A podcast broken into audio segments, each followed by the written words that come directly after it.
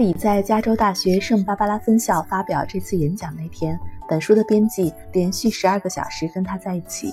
我们当天的行程是这样的：从洛杉矶驱车两小时过去，午饭、演讲前会议、演讲、演讲后招待会，最后到甲骨文集团的财务总监、现任董事会主席杰夫·亨利家吃饭。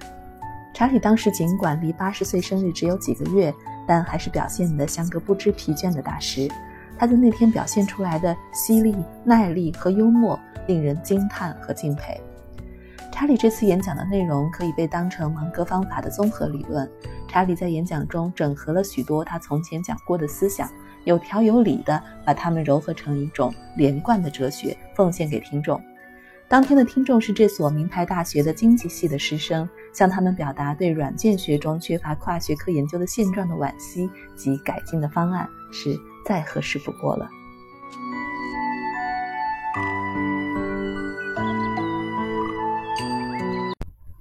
第九讲论学院派经济学考虑跨学科需求之后的优点和缺点。加州大学圣塔芭芭拉分校经济学系，二零零三年十月三日。我已经粗略的列出了我这次演讲的提纲，依照这个提纲讲完之后，我就来回答你们的提问。只要你们愿意听，我就会一直讲下去，直到有人把我拖到该去的地方。你们也许已经猜到，我答应来演讲，是因为这几十年来，我对如何让各门软科学学科之间更好地进行对话这个主题非常感兴趣。当然，从许多方面来讲，经济学都是软科学中的皇后，它应该比其他软科学出色。我认为和其他软科学学科相比，经济学在跨学科研究方面做得更为出色。但是，我认为经济学的跨学科研究做得还不够好，所以我愿意在这次演讲中谈谈它的不足。由于我要谈的是学院派经济学的优点和缺点，所以你们有权知道一个有趣的事实：我从来没有上过一节经济学课。你们可能会觉得奇怪，我既然这么毫无资格，怎么还敢大言不惭地发表这次演讲呢？答案是我在胆量方面是黑带水平，我天生就胆子大。据我所知，有些女人在花钱方面是黑带水平，她们天生就会花钱，而我呢，我得到的是胆量的黑带。但是有两种特殊的经验让我拥有一些有用的经济洞察力，一种经验来自伯克希尔哈萨维，另外一种来自我个人的教育经历。当然，我在伯克希尔的经历是很有趣的。当沃伦接管伯克希尔的时候，公司的市值大约是一千万美元。现在距当年已经有四十几年了，伯克希尔的流通股比当年多不了多少，但市值达到了大概一千亿美元，增长了一万倍。由于多年以来伯克希尔的业绩持续增长，很少有投资失误的例子，这最终引起了关注。人们觉得沃伦和我可能在微观经济学方面有一些独到的看法。曾经有位获得诺贝尔奖的经济学家，在很长的一段时间里如此解释伯克希尔哈萨维的成功。起初，他说伯克希尔能够在流通股投资上打败市场，是由于一个运气西格玛，因为在他看来，除了靠运气，没有人能够打败市场。这种僵化的有效市场理论在当时各个经济学院非常流行。人们学到的理论是，没有人能够打败市场。接下来，这位教授随后又引入了第二个西格玛、第三个西格玛、第四个西格玛，到最后，他总共用到了六个运气西格玛，引起了人们的嘲笑。于是，他终于不再这么做了。然后呢，他的解释扭转了一百八十度。他说，仍然是六个西格玛，但那是六个记忆西格玛。这段令人非常悲伤的历史证明了本杰明·富兰克林在《穷查理年鉴》中说过的话。如果你想要说服别人，要诉诸利益而非诉诸理性。这个人改变了他愚蠢的观点，是因为再不改的话，他就要吃亏了。在加州大学洛杉矶分校的朱利斯·斯坦因眼科研究所，我也观察到同样的情况。我曾经问：“你们为什么用一种完全过时的白内障手术来治疗白内障呢？”那个人对我说：“查理，这种手术很容易教啊。”后来他不再使用那种手术，是因为几乎所有的病人都用脚投了反对票。这再次说明，如果你们想要改变别人的想法，要诉诸利益而非诉诸理性。伯克希尔取得了非凡的成绩，但我们从来不留意僵化的有效市场理论，我们也从来不曾留意这种思想派生出来的各种理论。人们将这些学院派经济学理论用于公司理财，进而演变出诸如资产定价模式等的荒谬理论，我们从来不去留意。然而，说了也许你们都不信，这就跟朱利斯·斯坦因眼科研究院的医生一样。人们一度对这样的理论深信不疑，相信的人得到了回报，于是这种理论就传播开了。现在仍有许多人相信，但伯克希尔从来不曾留意过它。现在我想，更多的人倾向于我们的看法，那种认为市场完美无瑕的思想是愚蠢的。我向来非常清楚地知道，股票市场不可能是完全有效的，因为我十来岁的时候经常去奥马哈马会，那里用的是彩池投注系统。我发现，如果马会拿走，也就是荷官拿走百分之十七，有些人输掉的钱总是远远少于他们全部赌注的百分之十七，而有些人输掉的钱总是多于他们全部赌注的百分之十七。所以，奥马哈马会的彩池投注系统并非完全有效。所以我并不接受股票市场完全有效，总是能够创造合理价格的说法。实际上，有记录表明。有些人精通马匹和赔率，确实能够靠赌马赚钱。能够做到这一点的人不多，但国内总是有些人能够做得到。接下来，我谈谈我个人的教育经历，这很有趣，因为我受过的正统教育不多，而我性格中的独特性最终让我拥有了一些优势。不知道怎么回事，我从小就有一个多学科的大脑。如果篱笆那边在别人的学科里有更好、更重要的思想，我就无法乖乖地待在我自己的学科里。所以，我就从四面八方去寻找那些真正有用的重要思想。没有人教过我这么做，我天生如此。我还天生喜欢寻根究底。如果遇到难题，这是常见的事情，我就会努力地去摸索。如果失败了呢，我就会先把它放在旁边，然后再回来对付它。比如，我花了整整二十年才搞清楚邪教如何招揽教众，以及这种方法为什么会有效。但大学的心理学系到现在还没搞清楚，所以我走在他们前面。反正我有这种想弄清楚各种问题的倾向。二战让我参加军役，于是我在服役期间学习了一些物理学知识。空军兵团把我送到加州理工学院，打算把我培养成气象学家，所以在那里我学到了更多的物理学。当时我非常年轻，在那里掌握了硬科学中的基本的归因治学方法，那对我来说非常有用。下面我就来解释一下这种治学方法。依照这种治学方法，你必须领悟所有比你自己的学科更加基础的学科的所有重要思想。只有掌握了那些最基础的知识和原理，你们才能够清清楚楚地解释问题。而且你们要永远承认你们所用的基础知识来自哪个学科。当你们使用物理学的时候，你们要说你们是在使用物理学；当你们使用生物学的时候，你们要说你们是在使用生物学。诸如此类。我很早就明白，这种知觉方法能够让我的思想变得有条有理。我强烈怀疑它在软科学领域也会像在硬科学领域那么有效，所以我就抓起它。终生的把它用于软科学领域和硬科学领域，对我来说这是一个非常幸运的想法。让我来解释一下硬科学领域是多么严格的遵守这种治学方法。物理学里面有一个常数，一个很重要的常数叫做波尔茨曼常数。你们可能已经对它很了解了。有趣的是，发现波尔茨曼常数的人并不是波尔茨曼。那么，波尔茨曼常数现在为什么以波尔茨曼命名呢？那是因为和那个最先发明这个常数的可怜虫相比，波尔茨曼使用更为基础的物理学知识，以更为基础的方法得到了这个常数。硬科学的知识组合模型提倡知识应该尽可能简化，所以如果有人以更为简洁的方法阐明了一个原理，这个原理最初的发现者就会被历史遗忘。我想这是正确的。我认为波尔茨曼常数确实应该以波尔茨曼命名。反正，在我个人的历史和伯克希尔的历史中，伯克希尔完全无视一度在学院经济学中非常流行的有效市场教条，也无视这种教条在公司理财方面的衍生理论。我们却不断的取得巨大的经济成就，这当然鼓舞了我。最后，我的特殊经历使我胆敢在今天来到这里，因为我至少年轻时并不完全是个蠢货。在哈佛大学法学院的第一年，我们班里有很多人，我的成绩是第二名。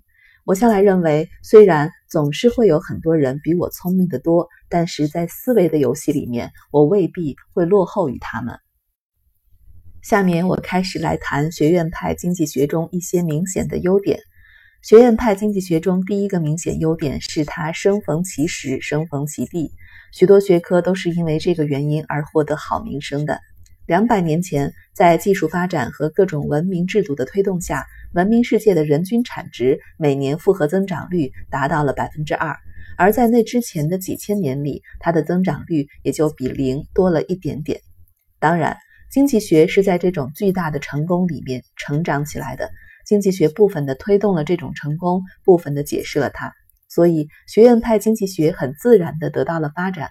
后来，所有的计划经济都崩溃了，而那些自由市场经济或者半自由市场经济都蓬勃发展，这增加了经济学的声望。如果你们想要在学术界发展，经济学是一门非常热门的学科。经济学总是比其他软科学更加强调跨学科研究。它总是从其他学科吸取所需的养分。在格里高利·曼昆撰写的教材中，我们可以发现，这位经济学家从其他学科吸收养分的本领已经非常高明了。我肯定是美国少数在那本书刚出版时就买下来的商人之一，因为那本教材得了一大笔的预付稿费。我想弄清楚那个家伙到底做了些什么，怎么能够取得那么大一笔稿费。所以我就这么凑巧把曼昆这本为大一学生写的教材给看完了。书中列举了许多经济学原理，机会成本是一种超级力量，所有希望获得正确答案的人都可以使用。还有激励机制也是一种超级力量。最后还有公用品悲剧的原理，这个原理是由我的老朋友加州大学圣塔芭芭拉分校教授贾雷特·哈丁提出的。哈丁为经济学引入了一只邪恶的无形之脚，它足以和斯密那只只做好事的无形之手相提并论。我认为哈丁的理论使经济学变得更加完善。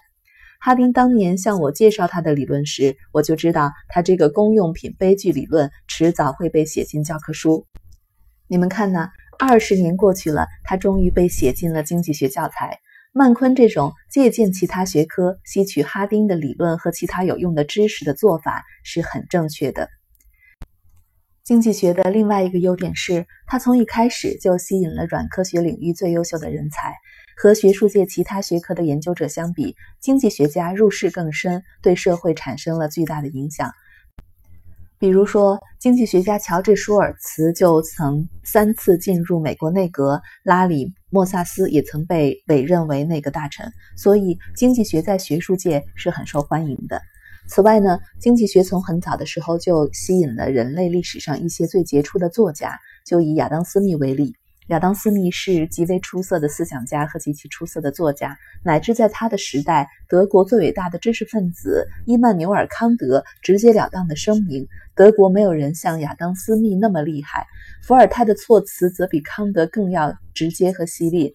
听到康德的话之后，他立刻说：“哦，法国甚至没有人可以拿出来跟亚当·斯密比较。”所以，经济学从一开始就拥有一些非常伟大的学者和一些非常伟大的作家。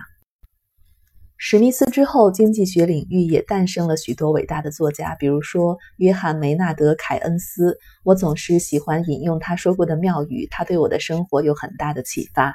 至于当代，如果你们去看看保罗·克鲁格曼的文章，你们会佩服他文笔的流畅。我并不赞同他的政治立场，我的政见与他相反，但我喜欢这个人写的文章。我认为保罗·克鲁格曼足以跻身当今最优秀的杂文家之列。所以呢，经济学总是能够吸引到这些了不起的作家，他们非常优秀，他们巨大的影响力远远超出了经济学的学科范畴，这在其他学科中是很罕见的。好了，赞美的话就说到这里，下面要谈的是经济学的不足之处。我们已经认识到，经济学在许多方面都比其他软科学学科更加出色，它是文明社会的辉煌成就之一。为了公平起见，现在应该简单的谈谈学院派经济学的少数缺点。经济学有哪些缺陷呢？第一，致命的自闭导致铁锤人综合症，通常会引起经济学家过度强调某些可以量化的因素。我认为经济学有八个不对，是九个不足之处，其中有一些是由一个大的整体缺陷派生出来的。经济学这个大的整体缺陷就是它的封闭性。怀特海曾经指出，学科各自孤立的情况是致命的。每个教授甚至不了解其他学科的思维模型，将其他学科和他自己的学科融会贯通，就更别提了。我想，怀特海讨厌的这种研究方法有一个现代的名字，那个名字就叫做神经研究法。这种做法是很神经的，而它和大多数其他学科一样，经济学也太过自闭。这种缺陷会引发我所说的“铁锤人综合症”。那个名词来自下面这句谚语：在只有铁锤的人看来，每个问题都非常像一颗钉子。在所有行业、所有学科和大部分日常生活中，这种做法会让问题变得一团糟。铁锤人综合症能够把人变成彻底的白痴，而治疗他的唯一方法是拥有全套的工具。你们不能只拥有一把铁锤，你们必须拥有所有的工具。你们所拥有的方法必须不止一种。你们在使用这些工具的时候，应该把它们列成一张检查清单。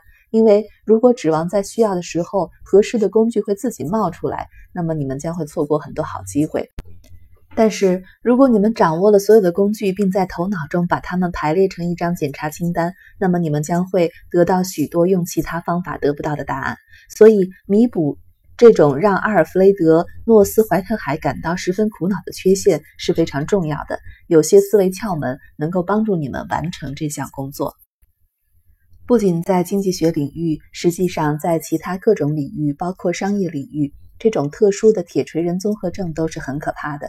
商业领域的铁锤人综合症真的很可怕。你们拥有一个复杂的系统，它吐出来许多数字，让你们能够测量某些因素。但还有别的因素特别重要，可是你们没有相关的准确数据。你们知道它们很重要，但就是没有数据。实际上，每个人都会一过度强调那些有相关数据的因素的重要性，因为他们让人们有机会使用在高等学府学来的统计学技巧，并且二不把那些可能更加重要但没有相关数据的因素考虑在内。这是我终生试图避开的错误。我从来不后悔自己这么做。已故的托马斯·汉特·摩根是有史以来最伟大的生物学家之一。当年他在加州理工学院任教，使用了一种非常有趣、非常极端的办法，以免犯下错误：过度强调那些被测量因素的重要性，而低估那些无法被测量因素的重要性。当时没有电脑，科学界和工程界所用的电脑替代品是弗莱登计算器。托马斯·汉特·摩根在加州理工学院的生物系禁止使用弗莱登计算器。有人说：“摩根博士，你到底在搞什么鬼呀？”他回答说：“我就像一个在1849年的萨克拉门托河边寻找黄金的人，虽然材质有限，但我能够弯腰捡起大金块。”只要能够捡到大金块，我就不会让我系里的人浪费稀缺的资源，用矿金开采的方法去找金子。这是托马斯·汉特·摩根终生奉行的宗旨。我也采用了相同的办法。我今年已经八十岁了，我还没有做过矿金开采，而且看起来我这辈子正如我希望的那样，不用做这种该死的矿金开采。